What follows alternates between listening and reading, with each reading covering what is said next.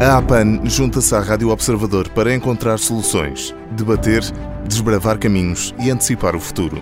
Os temas que são importantes para os anunciantes, para as marcas, mas acima de tudo, para si. Juntos, estamos a anunciar o futuro.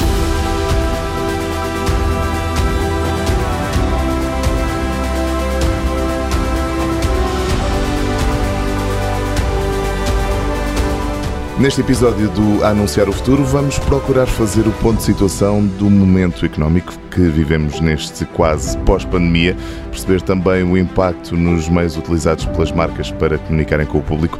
Não será um debate sobre o estado da nação, mas talvez uma conversa sobre o estado da comunicação.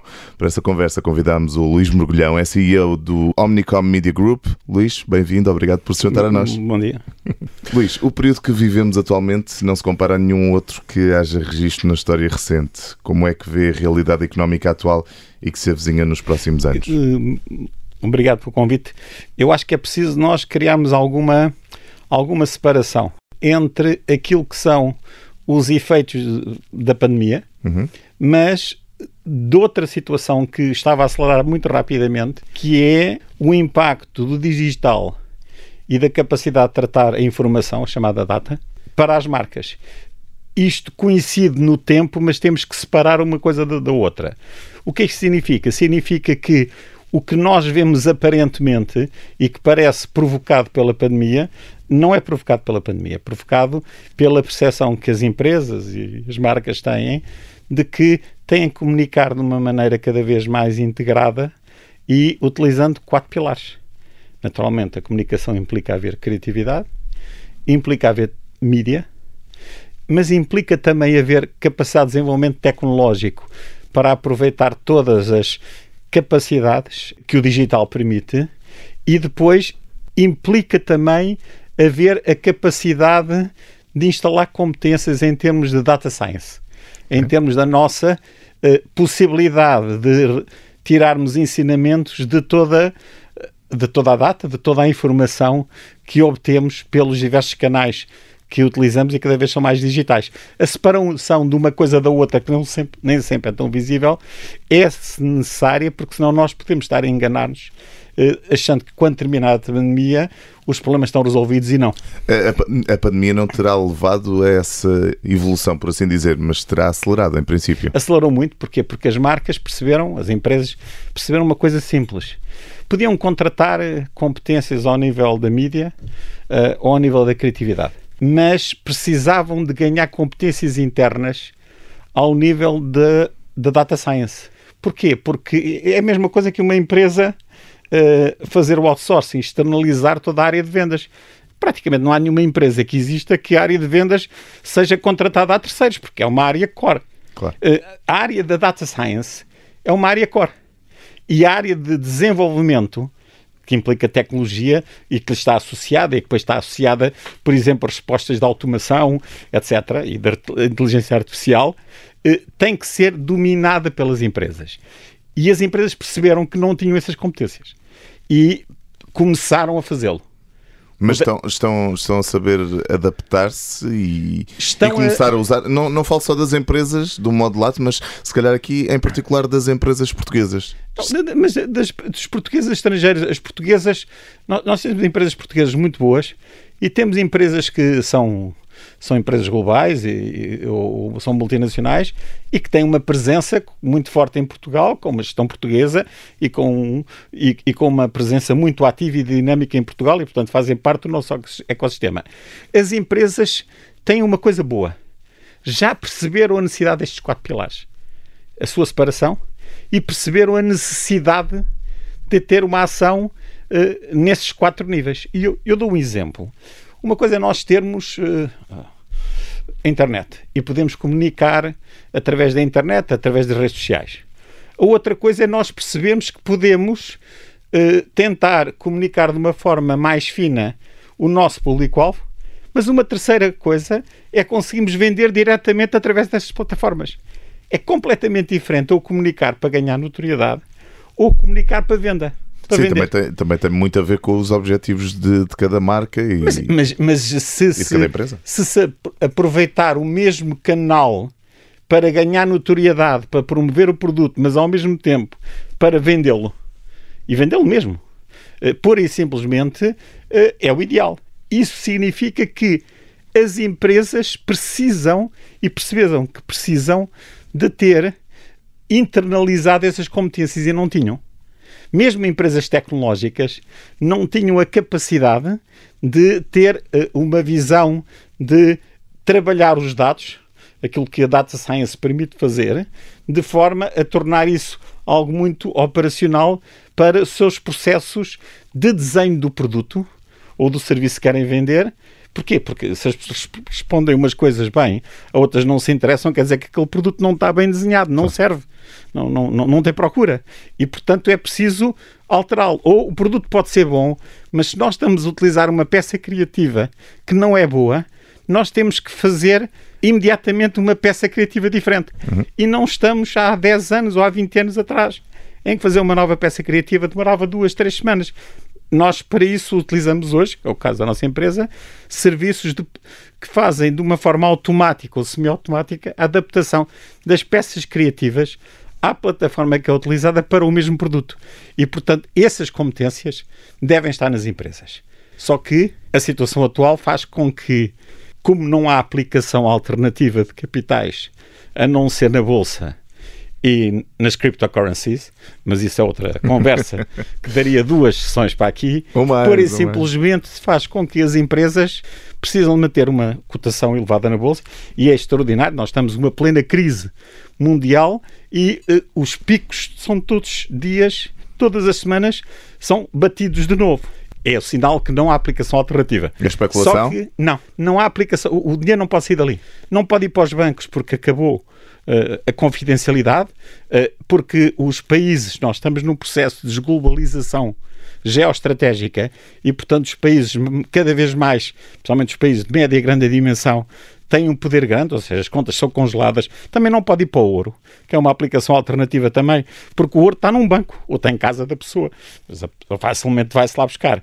Portanto, neste momento a bolsa continua a ser, conjuntamente com a cryptocurrencies, daí que os bancos centrais estejam a, a pensar criar cryptocurrencies eh, certificadas, não é legais, mas Sim. certificadas, pura e simplesmente continuam importante. O que é que isso faz?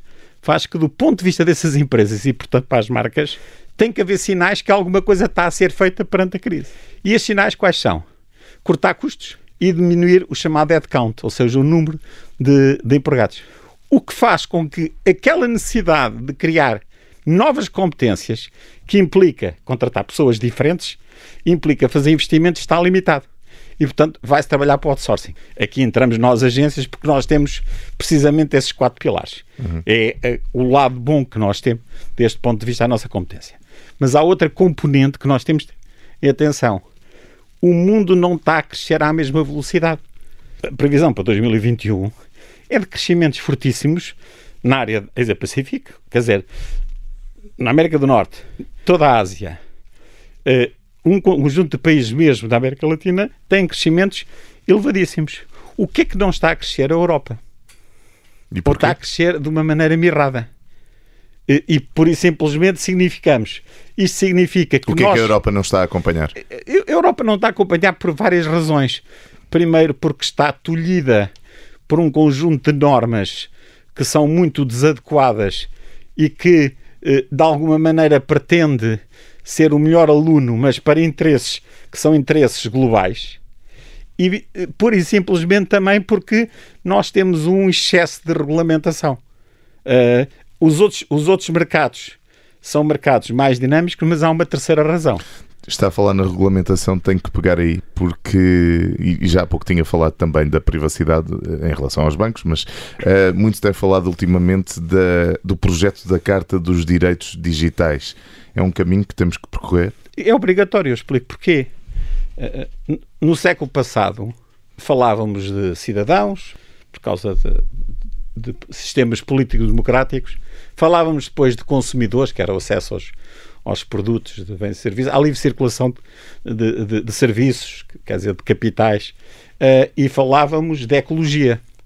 Hoje falamos duas coisas: pessoas e planeta. E as pessoas têm direito à sua identidade e à sua proteção.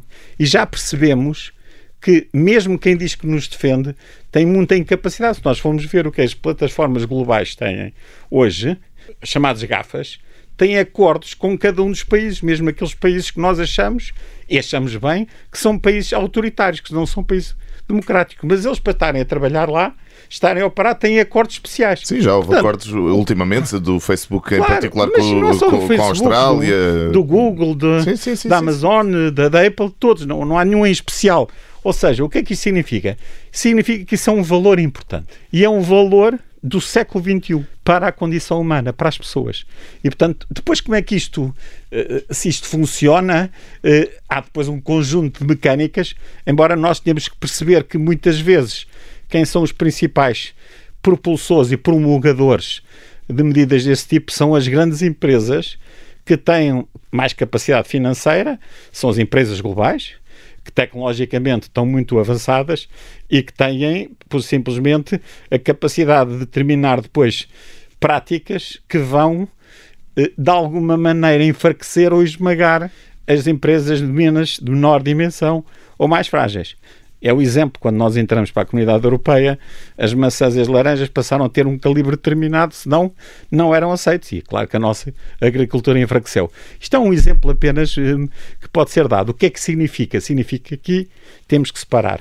Os valores são importantes e são corretos e são valores que nós temos que dar às pessoas e dar aos jovens. A maneira depois como é que isso se concretiza vai variando de país a país, mas é sempre um processo de construção. E, e será um processo provavelmente sempre inacabado. Porque quando estiver pronto já terá defeitos. E, portanto, desse ponto de vista, da nossa visão de Portugal e da nossa visão europeia, mas também atlantista, porque nós somos, por natureza, um país atlantista, nós temos que perceber que vivemos num mundo onde a desglobalização é cada vez maior e vivemos num mundo que tem ritmos de crescimentos diferentes. E, portanto, temos que ser um país com dinâmica muito forte, com capacidade de inovação muito forte e com uma capacidade de investimento própria. E nós temos conseguido sempre vencer essa batalha embora nós nos eh, queixemos muito ou temos uma, eh, eu não diria lamúria, mas uma percepção de que não é muito bom, mas não é verdade. Eu quando ouço ver, por exemplo, em televisão, e é, não é uma, nem duas, nem três, comentadores a dizer que os países do centro e norte da Europa crescem e os do sul não crescem, eu não ouvi nenhum deles, e são pessoas inteligentes, por favor, são pessoas eruditas, nenhum deles explicar que Espanha, que Itália, França, Grécia e Portugal dependem muito do turismo. Não há turismo em 2021. Portanto, querer dizer que o centro uh, da Europa, o norte da Europa, cresce mais que o sul, é uma visão que uh, estatisticamente pode ter algum sentido na atualidade com a nossa dependência a dependência de Espanha, a dependência de Itália, a dependência da Grécia do turismo, eh, tem uma componente que eu diria que é uma visão. Eh, eu não diria que é limitada, porque não são pessoas com visões limitadas, mas é uma visão deturpada.